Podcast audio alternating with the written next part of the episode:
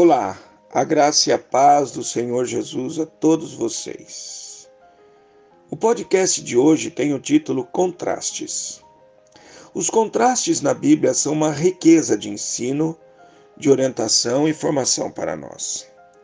Através das contrastantes histórias bíblicas, somos orientados ao que devemos rejeitar e ao que devemos assimilar.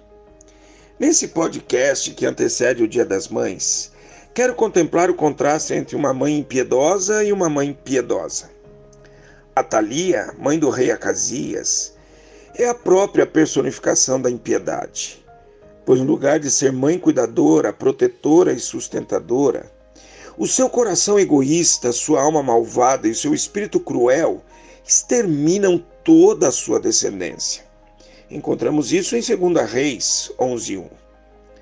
Por outro lado, encontramos Abigail, uma mãe piedosa que, por temer ao Senhor, cuida, protege e preserva toda a sua descendência. Que bom que temos 1 Samuel 25, 32 a 35 na Bíblia. A mulher sábia edifica a sua casa, mas a insensata com as próprias mãos a derriba. Diz Provérbios 14:1.